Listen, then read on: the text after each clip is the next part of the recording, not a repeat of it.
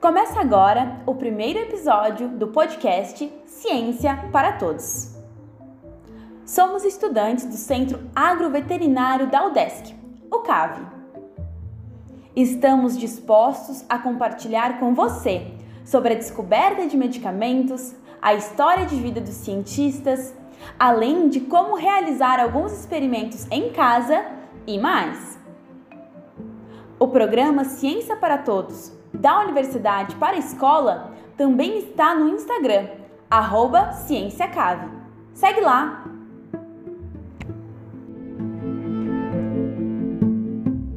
Olá, pequenos cientistas! Sejam todos bem-vindos ao quadro Ciência para Todos.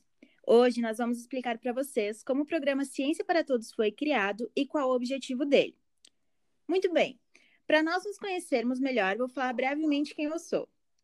Então, meu nome é Brenda, eu sou aluna da sétima fase de Medicina Veterinária do Centro de Ciências Agroveterinárias, CAVE, ali de Lages, e eu atualmente sou a bolsista remunerada do projeto. Olá, meu nome é Luana, eu tenho 22 anos e estou cursando a sétima fase de Medicina Veterinária em Lages, no CAV. Já fui bolsista remunerada da extensão e atualmente sou voluntária. Agora que já estamos devidamente apresentados, vamos dar sequência ao nosso podcast.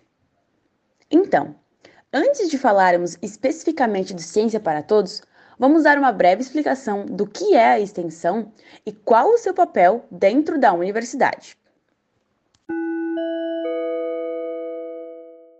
Os três pilares básicos de uma universidade incluem o ensino, a pesquisa e a extensão, sendo que o ensino e a pesquisa ocorrem majoritariamente dentro do ambiente acadêmico.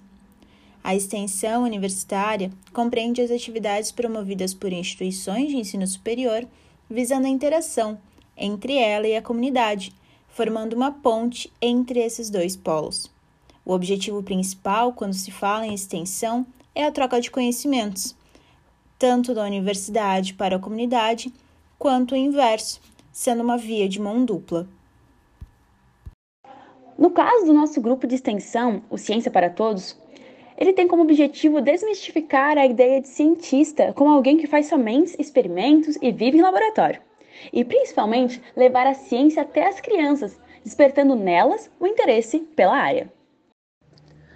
Desde que foi criado, é coordenado pela professora doutora Amanda Leite Bassos Pereira, professora de farmacologia do curso de Medicina Veterinária e conta com a participação de estudantes de graduação do CAV.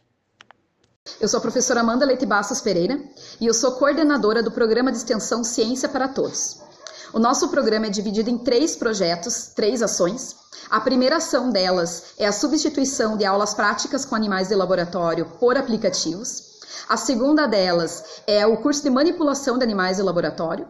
E, por fim, a nossa menina dos olhos é o projeto da Universidade para a Escola, que leva teatro, jogos e muita diversão para crianças do ensino fundamental e básico da cidade de Lages. É, nós temos alguns apoios, algumas parcerias. Uma delas é o Instituto Federal de Santa Catarina, também a Sociedade Brasileira de Farmacologia e Terapêutica Experimental, além, claro, da Secretaria Municipal de Educação de Lages, e também contamos com o apoio financeiro da Sociedade Brasileira para o Progresso da Ciência, o que se faz na UDESC. Muito bem. E onde é o foco das ações e qual o público-alvo? As atividades ocorrem em escolas básicas da rede municipal de Lages, voltado principalmente ao ensino fundamental, tanto para alunos quanto professores e coordenadores. E o que é feito? Quando eram feitas as visitas nas escolas e estas eram possíveis de ser realizadas, nós apresentávamos um teatro chamado A História da Penicilina. Contava como a penicilina, um antibiótico de amplo espectro, foi criado. Antes ou depois, eram montadas mesas com jogos, desenhos e quebra-cabeças relacionados aos cientistas, e demonstrados experimentos também.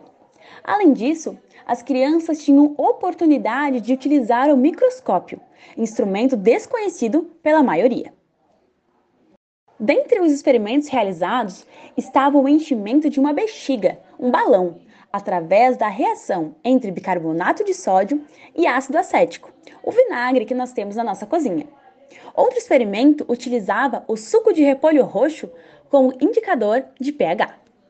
Apesar do foco serem as ações escolares, também foram realizados nos semestres passados apresentações em eventos comunitários e para o grupo docente, de Lages e região. Em um dos eventos familiares, onde haviam trabalhos de artesanato e jogos de futsal, por exemplo, foi reservado um espaço para que o grupo realizasse atividades, como experimentos e jogos, para as crianças que estavam ali presentes. Já atingindo um público-alvo que era inesperado quando o grupo de extensão começou, podemos citar a ação no 14º Congresso de Educação de Lages, no mês de julho de 2019, que através de um grupo de trabalho, também chamado de GT, apresentamos o papel das artes dentro da pedagogia e da educação. Iniciamos com uma breve introdução sobre a história da arte dos cientistas, de uma forma mais teórica, para que na segunda parte do GT os inscritos na atividade desenvolvessem um teatro sobre um dos pesquisadores citados. Porém, devido à pandemia atual, nós tivemos que suspender as atividades presenciais nas escolas. Mas, como forma de continuar contribuindo para a comunidade, nosso grupo decidiu gravar uma sequência de podcasts abordando temas como o que é um programa de extensão, resistência bacteriana e anedotas da ciência. Por hoje é isso, pessoal. Até o próximo episódio!